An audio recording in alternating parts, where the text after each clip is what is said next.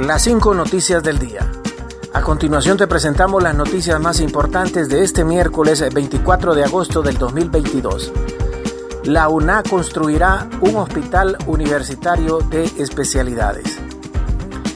En una reunión sostenida entre el rector de la Universidad Nacional Autónoma de Honduras UNA, Francisco J. Herrera Alvarado, y Belinda Martínez, directora por Honduras del Banco Centroamericano de Integración Económica BESIE, se anunció que ambas entidades unirán esfuerzos para la construcción de un hospital universitario de especialidades.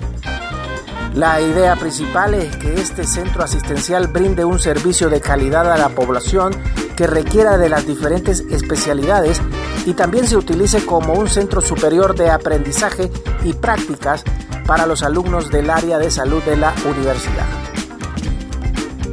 El BESIE está en la mejor disposición de poder financiar este proyecto de mucha importancia para nuestro país, dado que brindará los servicios a todos los sectores en donde los estudiantes tendrán un espacio de aprendizaje y al mismo tiempo podrán atender las necesidades de salud de la población, indicó Belinda Martínez, directora por Honduras del BESIE. Presidenta Castro convoca a nueva reunión al Consejo de Defensa y Seguridad.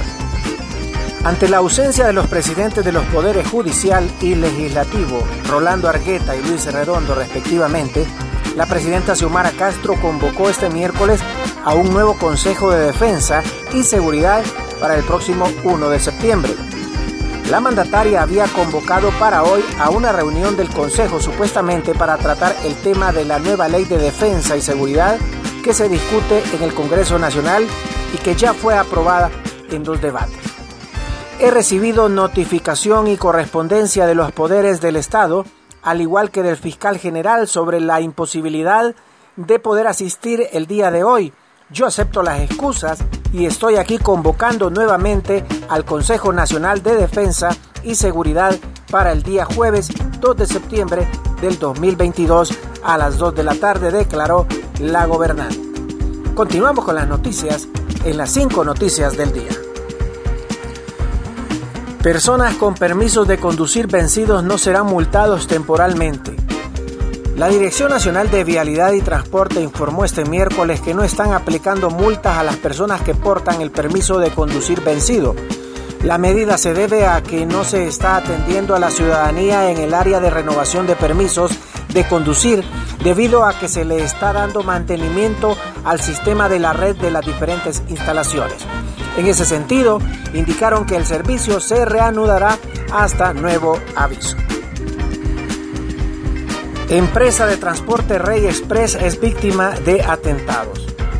Desconocidos atentaron este miércoles contra la empresa de transporte Rey Express en Comayagüela, capital de Honduras. El portavoz de la Dirección Policial Antimaras y Pandillas contra el Crimen Organizado, Mario Fu, detalló que sujetos a bordo de una moto atentaron en contra de la empresa del sector transporte. Según se informó, en la unidad se pueden observar al menos cuatro impactos de bala en el vidrio de la parte de atrás. El atentado obligó a la empresa a cerrar operaciones en las primeras horas de este miércoles.